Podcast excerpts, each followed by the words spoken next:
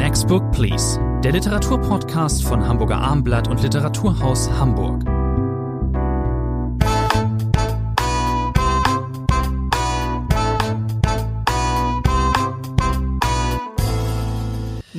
Eine neue Ausgabe des Literaturpodcasts. Bei mir im Podcaststudio ist Professor Rainer Moritz. Mein Name ist Thomas André. Wir besprechen heute drei Titel. Bernhard Schlings neuen Roman Die Enkelin, erschienen bei Diogenes. Alex Schulmanns Roman Die Überlebenden, erschienen bei TTV und übersetzt von Hannah Kranz und Marike Lükers Reinefels Mein kleines Prachttier, erschienen bei Surkamp, übersetzt von Helga von Bräuningen. Wir haben uns äh, auf Schlink festgelegt. Und mit dem fangen wir an, Herr Moritz. Ne? Ihr Freund Bernhard Schlink. Darf ich mal, das neue Buch heißt Die Enkelin. So, einfach mal, wie hat's, hat's Ihnen gefallen, das neue Buch von Bernhard Schlink? Das ist doch mal eine plumpe Einstiegsfrage, so, André. So, so fangen wir eigentlich gar nicht an. Wir, wir drehen es heute mal ein bisschen um. Nein, ich muss äh, vielleicht mein Verhältnis zu Bernhard Schlink ein wenig schildern. Ich äh, habe vor langer, langer Zeit diesen äh, Roman haben natürlich sehr, sehr viele auf der ganzen Welt gelesen, äh, den Vorleser rezensiert. Das ist schon lange, lange her, in meinen jungen Jahren. Andere daran können Sie sich gar nicht erinnern. äh, und habe das Buch damals mit großer Begeisterung gelesen, habe es, wie gesagt, damals auch besprochen für die Schweizer Weltwoche und habe dann einfach, äh, wenn ein Autor ein so großes Buch geschrieben hat, viele Bücher von Bernhard Schlink danach, er hat ja Romane, Erzählbände veröffentlicht von hoher Produktivität, habe die immer wieder vorgenommen und bin jedes Mal sehr enttäuscht zurückgekehrt. Und wenn Sie schon ein Voraburteil wollen, bevor Sie jetzt den Roman ausführlich und warmherzig schildern, kann ich sagen, er hat mir wieder nicht gefallen, dieser neue Roman oh von Bernhard Schlink. Das ist ja, mach, ich hätte es mir ja fast anders gewünscht. Um was geht es? Es geht äh, in dem Roman Die Enkelin um einen Berliner Buchhändler, Kaspar, der ist ähm, Anfang 70 und der findet, ähm, äh, nachdem er nach, äh, nach Hause zurückgekehrt ist, nach einem Arbeitstag, findet er seine Gattin tot äh, in der ähm, in der Badewanne und ähm, er legt für sich fest, das ist nicht ganz klar, aber das war wohl eher ein Unfall, bisschen Alkohol im Spiel und äh, Tabletten. Die äh, Gattin hatte vorher auch schon, das wusste er nicht ganz so genau, er stellt sowieso fest, er kannte sie gar nicht so gut, er wusste sehr viel von ihr nicht. Die war schon in einem äh, Lebenstief und ähm, hat aber ein Manuskript hinterlassen, das er mit einigem Aufwand findet. Äh, er stellt dann fest, sie hat für sich äh, geschrieben, hat eigentlich bei ihm in der Buchhandlung auch mitgearbeitet, hat das aber immer mehr sein lassen dann.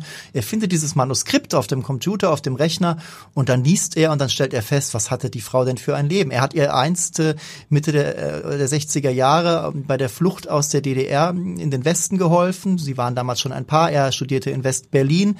Das sind übrigens gewisse autobiografische Züge mit dabei, können wir später noch drauf kommen. Ähm, aber er wusste von ihrem Leben quasi gar nichts. In nämlicher Zeit 1964, 65 äh, bekam sie nämlich kurz bevor sie flüchtete noch eine Tochter. Das erfährt er erst jetzt. Das Paar ist kinderlos geblieben ist, erfährt er, oh, da gibt's eine Tochter. So. Und diese Tochter, die dann quasi seine Enkelin ist, seine Stiefenkelin, wie auch immer. So, das ist äh, die Tochter nicht, sondern äh, die, die, Tochter der Tochter. Die Tochter der Tochter, äh, genau. Das nicht die Tochter, genau. Das wäre dann seine Ziehtochter, genau. Und diese das ist die titelgebende Enkelin. Ihr Name ist Sigrun und sie, sie gabelt sie sozusagen auf in einem in völkischen Zusammenhängen, in so einer äh, Dorfgemeinschaft, die rechten Ideen anhängt. Dort ist nämlich die Tochter, die seine Frau Birgit nie kennengelernt hat, die ist dort äh, gestrandet mit äh, Anfang 40. Ich will das vielleicht nochmal, äh, André, Sie haben das völlig sachgerecht beschrieben. Ich will das vielleicht nochmal die entscheidenden Punkte, weil sie typisch Schlinksche Punkte sind, aufgreifen. Das ist zum einen natürlich wie immer bei Schlink, das hat er in seinen letzten Romanen gemacht. Er ist umgetrieben von deutsch-deutscher Geschichte, manchmal bis ins 19. Jahrhundert äh, zurückgreifen. Aber es geht natürlich hier auch um äh, die Zeit nach dem Zweiten Weltkrieg. Es geht um die äh, deutsche Teilung und dann auch um die Wiedervereinigung. Letztlich, das sind die großen Themen. Die Kerngeschichte haben Sie gerade referiert. Wie haben sich Birgit und Kaspar kennengelernt. Der Roman spielt ungefähr 2015. Die Hauptfigur ist so alt, gleicher Jahrgang wie der Autor Bernhard äh, Schlink.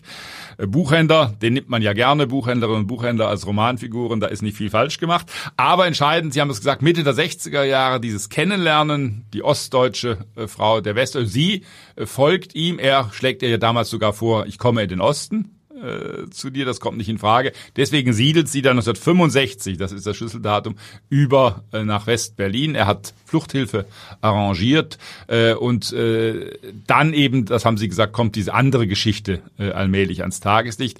Äh, das ist, würde ich erstmal sagen, ein äh, nicht schlechter erster Teil, weil der erzählt wirklich sehr packend äh, diese Fluchthilfegeschichte. Äh, war das denn so möglich? Konnte das überhaupt klappen? Es hat ganz offensichtlich äh, geklappt. Aber damit ist es natürlich nicht genug bei Bernhard Schlink, wie diese beiden zusammenkommen, wie sie sich, Sie haben das selber gesagt, allmählich entfremden. Sie wird nach Indien auch fahren, das haben ja viele damals gemacht, ja. nach Pune, äh, um dort Erleuchtung äh, zu finden. Aber dann ist eben dieses Familiengeheimnis, äh, dem er dann allmählich auf die Spur kommt. Und dann kommt der große, ich fasse das mal zusammen, etwas raffend, kommt der große didaktische zweite Teil, wenn ich das mal so sagen darf. Denn diese äh, Enkeli, die ist 14, äh, als er sie kennenlernt, äh, Sigrun, und äh, die lebt, Sie haben es gesagt, in einer völkischen Gemeinschaft, in einem Dorf, ich glaube es ist Mecklenburg, wenn ich mich richtig, äh, richtig entsinne. Und dann greift äh, Bernhard Schinken natürlich dieses große Thema auf, wie kann ich eine junge Frau auch durch den Vater natürlich verblendet. Rudolf Hess ist der Säulenheilige der Familie, das muss man immer mal dazu sagen. Äh, der Holocaust wird geleugnet. Also alles, was man von rechten, äh, schlimmsten äh, Anschauungen in den letzten Jahrzehnten kennt, wird hier wiedergespielt. Und dann kommt der allergrößte didaktische Teil, der Schlussteil. Die junge Frau, die Enkelin besucht ihn in Berlin. Und nun kommt die, ich sage das mal so plump, eine Art Umerziehungsmaßnahme. Das heißt, Kaspar, der Buchhändler, versucht nun sein ganzes Bildungsbürgerwesen, äh, alles, was er an klassischer Musik weiß, alles, was er an Literatur aufweist, versucht er dieser jungen Frau nahezubringen, um sie auf den rechten Weg zu bringen. Es ist Stichwort rechter Weg. Es ist das zweite, zweite Roman in diesem Jahr nach ähm, Ulysses über Menschen, den man so ein bisschen äh, ähm, unter die Überschrift stellen könnte, mit Rechten reden, um es mal so zu sagen. Da ist, ähm, er macht es aber eben anders. Da im Zentrum steht eben äh, diese, diese Enkelin, Sie haben es gesagt, 14 Jahre alt und die ist sozusagen indoktriniert äh, von ihren Eltern. Ihre Mutter, Svenja heißt sie übrigens, also die Tochter Birgits, ähm, dieser toten äh, Gattin.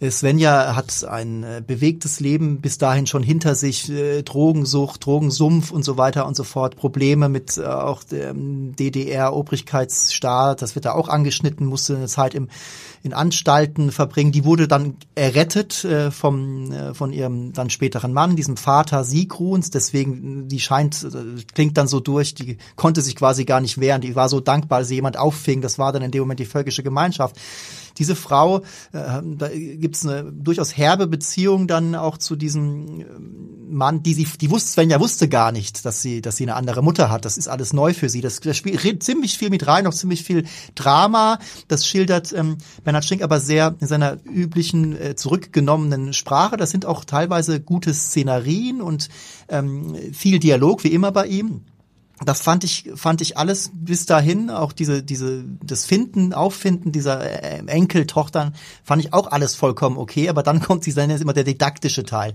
Und da muss ich sagen also er will sie dann sozusagen die die die kleine ist äh, glaubt an äh, den Schuldkult den angeblichen der Deutschen und so weiter da geht's dann viel drum da wird auch viel referiert in diesen Dialogen und äh, aber der Großvater macht das dann so der lässt sie einfach reden und will ihr dann ganz behutsam eben beibringen dass die Dinge eben doch anders sind viel mit Kultur. Die Kleine stellt sich als begnadete Pianistin heraus, dann wie viel klassische Musik gehört, man geht ins Museum. Ist das nicht schön, Herr André? Ist das nicht schön? Ja, jetzt kommt der Punkt. Das ist natürlich auf eine Art und Weise sehr, sehr viel Kitsch. Aber ich habe mich an einem gewissen Punkt entschlossen, eher das Senti mein Gefühl, mit Gefühl daran zu gehen. Und dann hat es Das ist ja ganz neu bei Ihnen, Herr André. Das ist ja ganz neu bei Ihnen. Ich fand das vielleicht, ja, das, hat mit pädagogischem Eros jetzt nichts was zu tun, aber vielleicht wünscht man sich, ist auch ein, eigentlich clever. Eine 14-Jährige ist eigentlich noch unverdorben, die ist noch zu retten. Und das wünscht man sich ja eigentlich. Ich habe mich dann gefragt, was würde, ich werde wahrscheinlich nicht in die Situation kommen. Sie ja, haben doch auch Kinder, oder? Ja, aber ich hoffe nicht, dass die mal irgendwie so verseucht sind mit den falschen Ideen.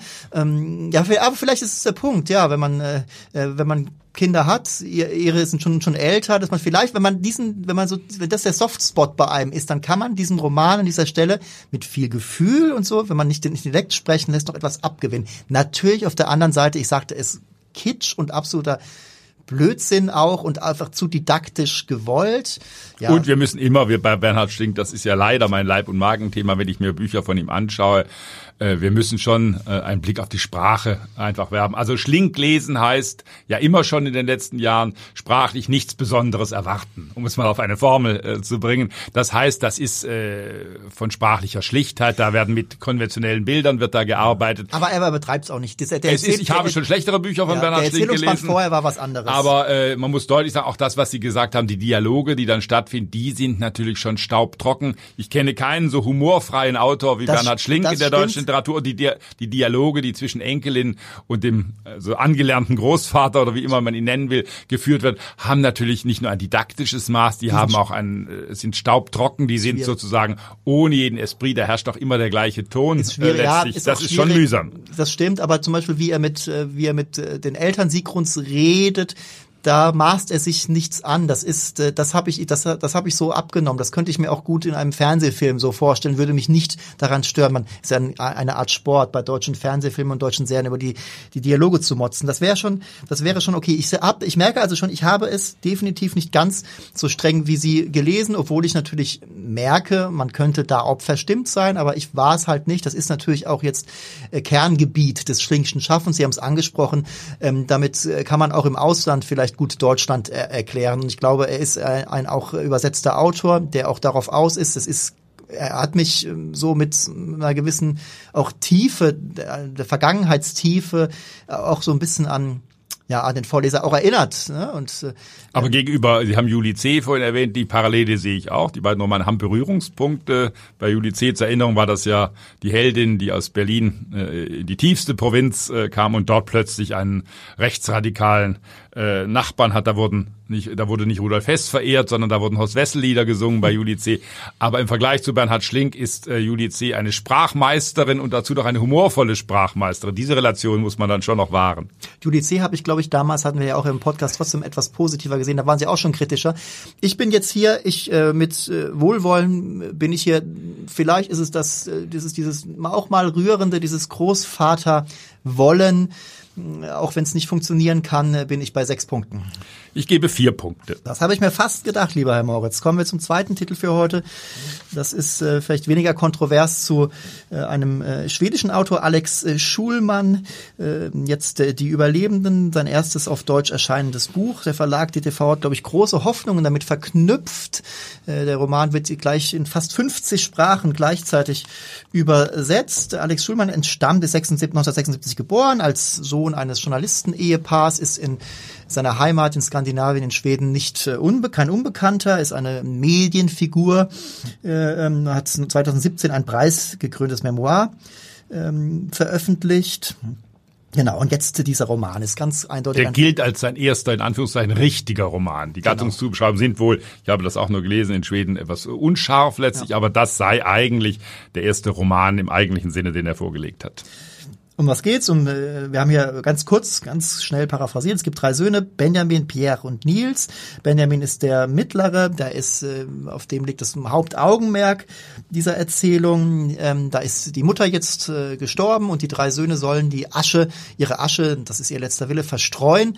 Äh, ähm, sie sollen zurückfahren in den Ferienort am See gelegen, wo die Familie immer urlaubte. Das tun sie und ähm, dort ähm, wird dann die drei, kind, die drei Söhne sind auf sich, Kinder sind ja hier nicht mehr, erwachsene Männer sind auf sich selbst dann zurückgeworfen, sind auch teilweise einander entfremdet. Und dann äh, schlagen sie nochmal das äh, diverse Kapitel ihrer Familiengeschichte auf. Und dann wird relativ schnell deutlich, dort gibt es eben ein großes äh, Trauma, das das Familienleben für immer verändert hat.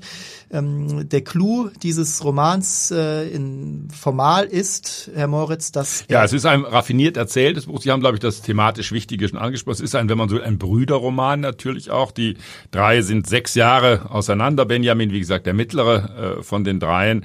Äh, Sie haben diese Entfremdung angesprochen und jetzt ist man sozusagen genötigt, gezwungen, wieder zusammen äh, zu kommen mit äh, diesem wir wollen das nicht verraten, großen Schluss Finale, äh, das äh, Alex Schulmann äh, inszeniert, das den Roman dann noch einmal in ganz anderes Licht stellt. Nein, es ist ein sehr klug tariertes Buch, wenn man so will, weil er eine Erzählkonstruktion gefunden hat, die nicht ganz neu ist, aber die doch hier sehr raffiniert durchgehalten sind. Wir haben eine Art Rahmenerzählung.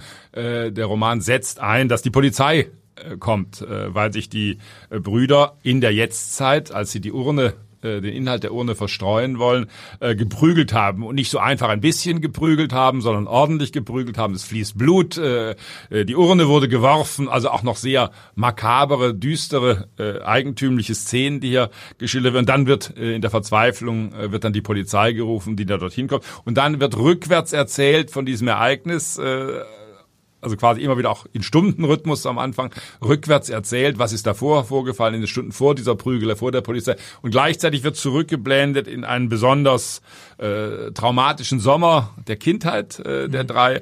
Das ist ein wesentlicher Bestandteil des Buches, diese Sommererzählungen von eins. Und diese beiden Erzählstränge laufen quasi langsam peu à peu aufeinander zu. Äh, letztlich also kulminieren zu. Das ist geschickt gemacht, klug inszeniert. Manchmal denkt man vielleicht ein bisschen zu inszeniert, äh, letztlich bis hin zum Schluss hinein. Aber erst einmal schafft das einen Spannungsbogen, der erstaunlich ist, weil man natürlich äh, wissen will, äh, wie ist es dazu gekommen, was ist damals in diesem Sommer äh, passiert. Ja, man, man, steht ja vor dieser Familie, die auch in der, in der wenn es nah an die Erzählgegenwart heranreicht, da werden auch Szenen äh, geschildert, äh, sind die Söhne schon erwachsen, da gibt es ein Geburtstagsfest äh, äh, bei der Mutter, wo dann eben auffällig ist, wie seltsam die Beziehung zu ihren Söhnen teilweise ist. Die ist, ähm, es wird viel zu viel Alkohol getrunken, der Vater ist da schon tot.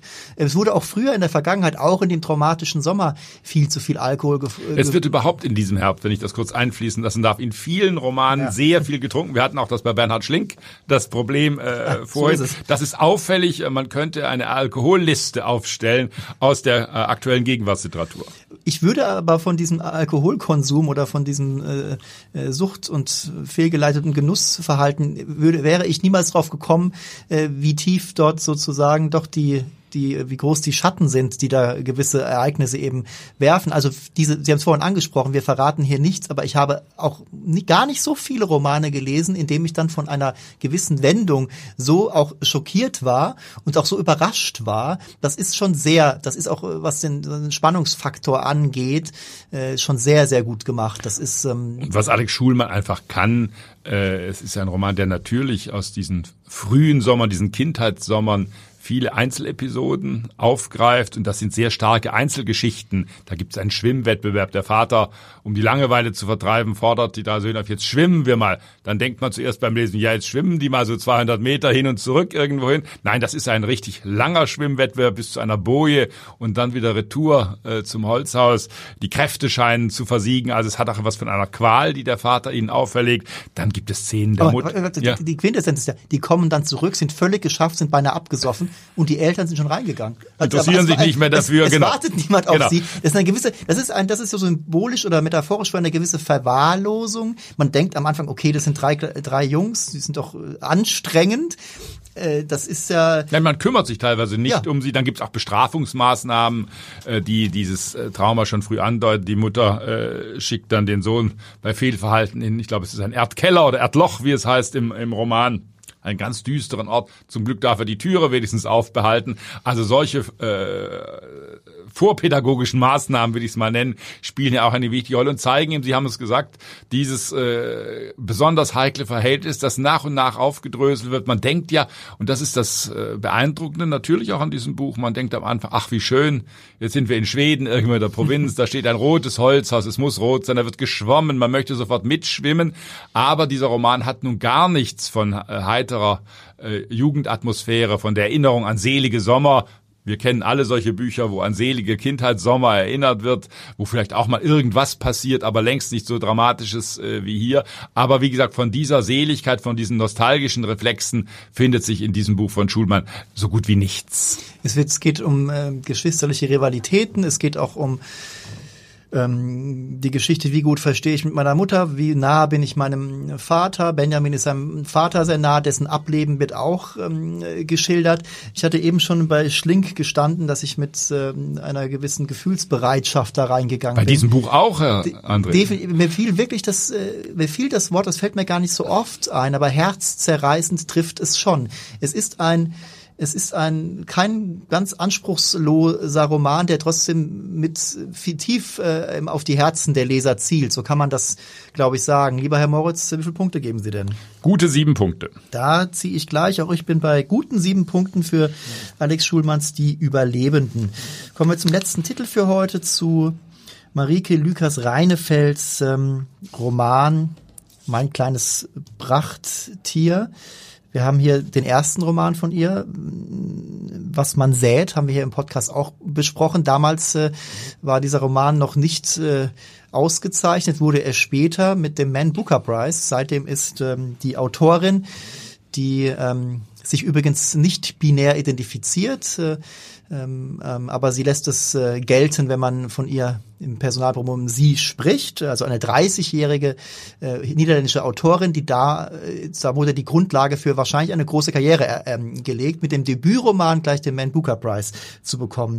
Sie haben mich ja vorhin gebeten, bei Bernhard Schlink, Herr André, gleich mal zu sagen, mhm. wie finden Sie es denn, ja. was ja sehr ungewöhnlich ist für den dramaturgischen Ablauf dieses Podcasts. Fragen Sie mich doch jetzt wieder, wie finden Sie es? Wie finden Sie es denn, lieber Herr Moritz? Nein, ich muss sagen, diese Autorin hat mich begeistert mit dem ersten Buch, was die man sät. Großartig, ganz weiter begeistert. Und äh, diese Begeisterung hält an.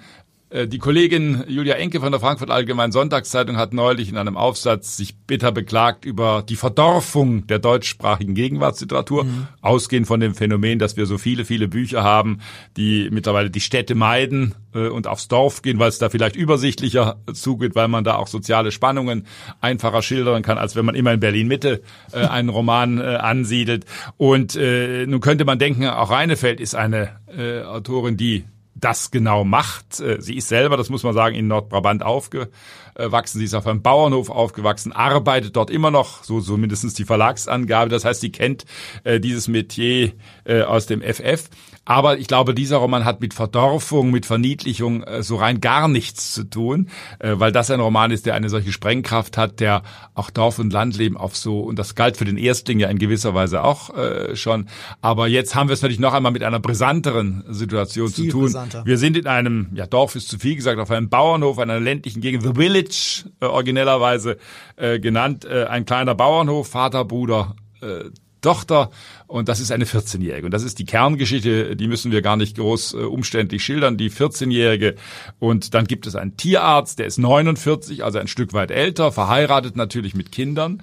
Und dieser Tierarzt ist aus Berufsgründen häufiger auf diesem Bauernhof, da gibt's nichts, äh, gibt's viel zu tun.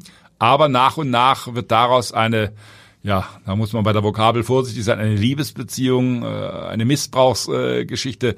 Vielleicht kommen wir daran auch, wie wir das definieren. Das heißt, es entspinnt sich ein Liebesverhältnis in Anführungszeichen zwischen diesem äh, Tierarzt, der immer häufiger dorthin fährt, immer wieder versucht, die Nähe dieser 14-Jährigen zu finden, die sich, ich sag's mal so, ambivalenz zu dem verhält, was der Tierarzt ihr anträgt. Man spürt aber als Leserin oder Leser sofort, dass dort natürlich etwas, das ist nicht recht, was dort geschieht. Es ähm, gibt eine mh, spezielle Erzählsituation. Ähm, der ähm, Tierarzt ist es nämlich, der sozusagen eine Beichte ablegt. Er richtet die an nicht näher benannte Magistrale. Ähm, wir denken sofort, das könnten Strafvollzugsbehörden sein. Also der das, der Wir sind das, im Jahr 2005, das 2005, sollte man vielleicht noch dazu sagen. Genau.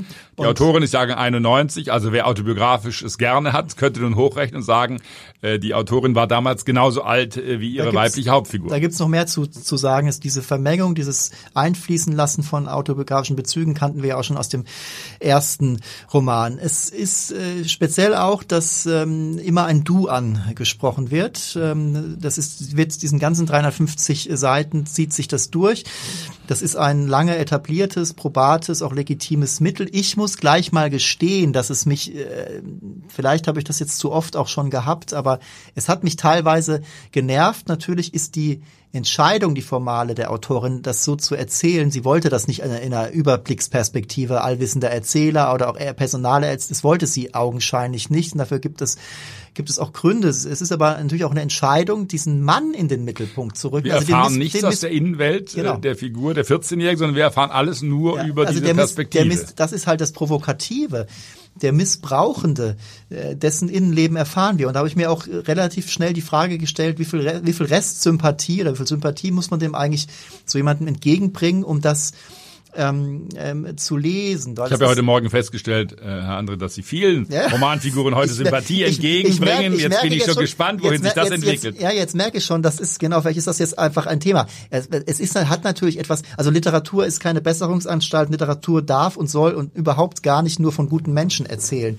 Das ist auf jeden Fall so, aber ist natürlich eine spezielle Sache, wenn ähm, wenn es dann eben um ähm, ja diese es gibt gibt kommt ja auch zu sexuellen äh, Handlungen sozusagen. Und das sagen wir gleich. Dieser Roman ist in keinster Art und Weise irgendwie pornografisch. Nein er ist durch und durch ästhetisiert. Er ist artifiziell teilweise. Ist eine sehr sehr begabte Autorin. Das wissen wir schon aus dem Debüt. Ähm, das ist auch äh, ein, ein Roman, der sich keinesfalls einfach so wegliest. Das Nein, man muss die Erzählweise, glaube ich, gut, dass Sie das erwähnen, äh, nochmal wirklich genauer beschreiben. Helga van Beunigen, die Übersetzerin, die ja auch C.S. Noteboom äh, in vielen Jahren übersetzt hat, hat hier Schwerstarbeit äh, geleistet. Das muss man ganz klar sagen. Denn es ist ein Roman fast ohne Punkt und Komma. Zum Glück gibt's Kapitel, die das Ganze auflockern. Aber auf den Seiten selber ist kein Halten mehr. Das heißt, da wird wirklich atemlos im wahrsten Sinne des Wortes äh, erzählt mit unglaublich vielen Bildern. Das ist harte Kost, nicht nur wegen der Inhalte. Sie haben das erwähnt, äh, es werden diese sexuellen Übergriffe geschildert, aber es gibt auch, der Mann ist Tierarzt. Alles das, was auf einem Bauernhof vorkommt, da werden die Viehbestände gekeult, da wird ein Otter ja. seziert, da wird der Penis eines Otters herausgeschnitten. Also man braucht manchmal schon äh, gute Konditionen, auch seelische Konditionen, um diesen Roman durchzustehen. Und vor allem, das ist sprachlich natürlich der große Clou in Anführungszeichen dieses Buches, dass die ganze Bilderwelt des Bauernhofes, äh, von, vom Melkvorgang bis zu den Eutern der Kühe bis zu Tötungen, alles wird sozusagen auf die Beziehung übertragen. Deswegen auch der Titel mein kleines Prachttier. Das ist nicht etwa ein süßes Kalb, das da rumläuft. So bezeichnet der Tierarzt. Er hat viele andere Bezeichnungen noch für die 14-Jährige. Das heißt, es wird sozusagen vermengt auf jeder Seite.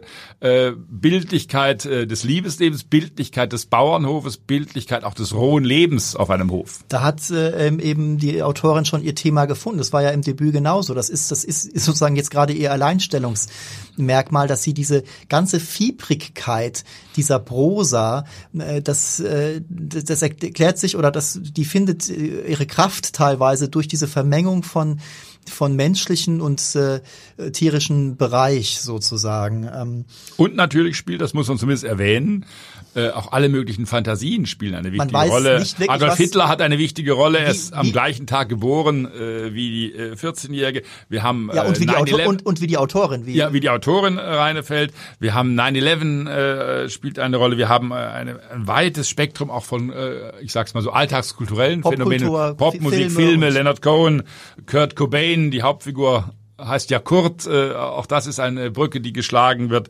Äh, zu meiner Freude wurde auch Bonnie Tyler, A Total Eclipse of My Heart hier, wenn Stephen King. Also es ist ein ganzes Spektrum an alltagskulturellen Anspielungen. Da fragt man sich, ich habe ja schon gesagt, das ist alles sehr äh, äh, ästhetisiert und stilisiert. Ähm, die Dialoge, was äh, finden die eigentlich wirklich so statt? Wenn sie so stattfinden, ist die 14-Jährige natürlich extrem klug schon für ihr Alter. Es wird auch viel Englisch ähm, gesprochen. Ähm, man weiß, man erfährt nie, was, was bildet sich der, man, nicht, nicht immer, man erfährt nicht immer, was ist eigentlich Fantasie jetzt, äh, was den Tierarzt angeht, was bildet er sich ein, was stellt er sich nur vor, was geschieht wirklich. Und äh, sein Gegenüber, eben die 14-Jährige, die Teenagerin, die ist sehr, hat eine sehr vitale äh, Fantasie, da ist, sind eben auch viele Assoziationen, Sie haben es eben schon genannt, da kommt man von einem zum anderen, von Kevin allein zu Haus, zu Leonard Cohen. Und immer wieder Sigmund Freud taucht auf, da fragt sich dann auch teilweise der Tierarzt selbst, wo kommen, wo kommen die diese Gedankenwelten her? Und dann auch Hitler. Und äh, ähm, da haben wir, das tauchte genauso auch im ersten Roman schon auf, dieser, dieser gewisse, dieser die Komplex oder wie auch immer, dass da eine Autorin ist, die ihr eigenes Geburtsdatum eben den äh, Geburtstag Adolf Hitlers, dass sie den immer wieder einfließen lässt dort in ihre ähm, Literaturwelt. Äh, und wir wissen aber, das müssen wir einmal noch, wir haben es schon gesagt, wir müssen es vielleicht noch einmal betonen, es ist die Ich-Perspektive des Tierarztes. Also wir wissen auch nicht, wenn er schildert, wie die 14-Jährige auf ihn eingeht, die übrigens gleichzeitig noch äh, eine Schwäche entwickelt für den Sohn äh, des Tierarztes. Das macht die Sache nicht unkomplizierter natürlich, dass da auch zwischen der 14-Jährigen und äh, Kurz Sohn na, sich eine Art Beziehung zumindest kurzzeitig andeutet. Die sind, die sind schon zusammen Teenager-Liebe genau. und dann Aber das macht es für den Vater natürlich nochmal schwierig, weil seine Frau ahnt natürlich erst einmal gar nichts davon, von dem, was der Tierarzt, wenn er immer unterwegs ist, wenn er ständig unterwegs ist, anstiftet. Aber es ist, wie gesagt, immer diese Perspektive und deswegen auch äh, sind das natürlich auch in gewisser Weise vielleicht Projektionen, die er anstellt, mhm. die sozusagen diese Rechtfertigungsrede vor diesem Magistrat äh, auch beinhalten sollen. Und man muss aber nochmal sagen, auch am, äh, am Ende schleicht sich immer mehr ein, dass ein anderes Thema, dass nämlich diese 14-Jährige schon ähm, dann plötzlich ein Fantasien entwickelt, dass sie selbst ein äh, männliches Genital hat. Also da fließt dann, dann auch ein gewisse autobiografische Aspekte mit rein, dass bei dieser 14-Jährigen schon äh, so vielleicht diese non-binäre Identität ähm, erwacht. Der Erzähler nimmt das auch wahr, aber das läuft dann eben einfach einfach mhm. so mit. Es wird auch immer, es, ich habe es vorhin fiebrig genannt, diese diese, äh, diese Prosa, das wird am Ende, das, das versch vieles verschwimmt immer mehr. Es ist natürlich auch nicht äh, einfach ähm, chronologisch äh, er erzählt. Ähm, es geht dann auch, ähm, es wird auch teilweise später taucht der Verlorene auf. Da denkt man dann, ist das wieder der, der dieser ähm, biografische Aspekt, dass äh, als die Autorin drei Jahre alt war, starb ihr älterer Bruder bei einem Unfall. Das ging es im ersten Roman drum. Äh, dann tauchte hier eine abwesende Mutter auf, die nach dieser ähm, Katastrophe dann ähm, verschwand. Also auf diesem Hof lebt eben die Teenagerin nur mit ihrem Bruder und ihrem Vater. Also da werden diese Versatzstücke aus der eigenen Biografie äh, natürlich ähm, ähm, ähm auch belletristisch umgearbeitet oder fiktionalisiert tauchen die wieder auf. Man würde niemals sagen, dass das so dieses berühmte autofiktionale Buch ist. Gar überhaupt nicht. Aber es tauchen Versatzstücke eben auf. Das ist alles hoch, künstlerisch hochwertvoll, nenne ich es jetzt mal. Man kann das wissen, man muss das, glaube ich, nicht wissen. Was man, glaube ich, beim Lesen erfahren wird, deswegen auch dieser Warnhinweis, das ist wirklich keine äh, Lektüre, die man vor dem Einschlafen äh, sich vornehmen sollte. Das ist wirklich harter Tobak, das ist schonungslos, scharf erzählt, in der Bildlichkeit sehr mutig. Das kann man im Einzelfall auch manchmal überdreht äh, finden, was da an Bilder Volumen aufgefahren wird. Aber ich muss es nochmal betonen, was ich am Anfang gesagt habe. Das ist für eine Autorin dieser Generation schon ein sensationelles Buch erneut, das äh, Reinefeld äh, hier gelungen ist. Und wie gesagt, ich wüsste keine Parallele in der deutschsprachigen Literatur zu nennen, wo auch nur Ähnliches versucht wird, wo vor allem auch so konsequent, so hart geschrieben wird wie in diesem Buch. Die kennt, sie hat wirklich keinerlei erzählerische äh, oder fast keine Skrupel. Die ist sehr, sehr couragiert und mutig in dem, was sie da, wie sie das auffächelt. Vor allen Dingen, wir haben es jetzt mehrere Male gesagt, diese krasse Entscheidung eben aus der Sicht des ähm, sozusagen des Täters zu schreiben, denn er ist ein Täter, das muss man eben ganz klar sagen. Und ähm, man, Sie haben eben schon das Famili sein Familienleben angesprochen. Das sind natürlich ganz grässliche Szenen, wo er äh, diese Eifersucht in Bezug auf den Sohn und äh, sein sein Verlangen. Äh, ich wollte ihm immer noch zugestehen, dass das eine Art von ja Lebenshunger ist, aber das trifft es in Wirklichkeit natürlich nicht. Das ist ähm, ähm, es ist äh, harter Tobak äh, äh, teilweise und ähm, ja, trotzdem ist es zu großer Literatur geronnen, um es mal so zu sagen. Ich ahne, Herr Moritz, aus diesem Grunde, lieber jetzt bin ich, ich ahne Ihre Punkte. Gebe ich neun Punkte. Habe ich mir fast gedacht. Ich bin, wir haben dem äh, die, Ihrem Debüt haben wir beide neun Punkte gegeben. Ich bin jetzt, ich bin bei acht. Ich fand das Debüt noch ein Stück weit stärker, teile aber Ihre Auffassung, dass äh, Marike Lukas Reinefeld eine großartige Autorin ist, von der wir noch viel zu gewärtigen haben. Das sind doch schöne Schlussworte, liebe Zuhörerinnen und Zuhörer. Wir bedanken uns auch diesmal für Ihre Aufmerksamkeit und hoffen, dass Sie das nächste Mal wieder mit dabei sind.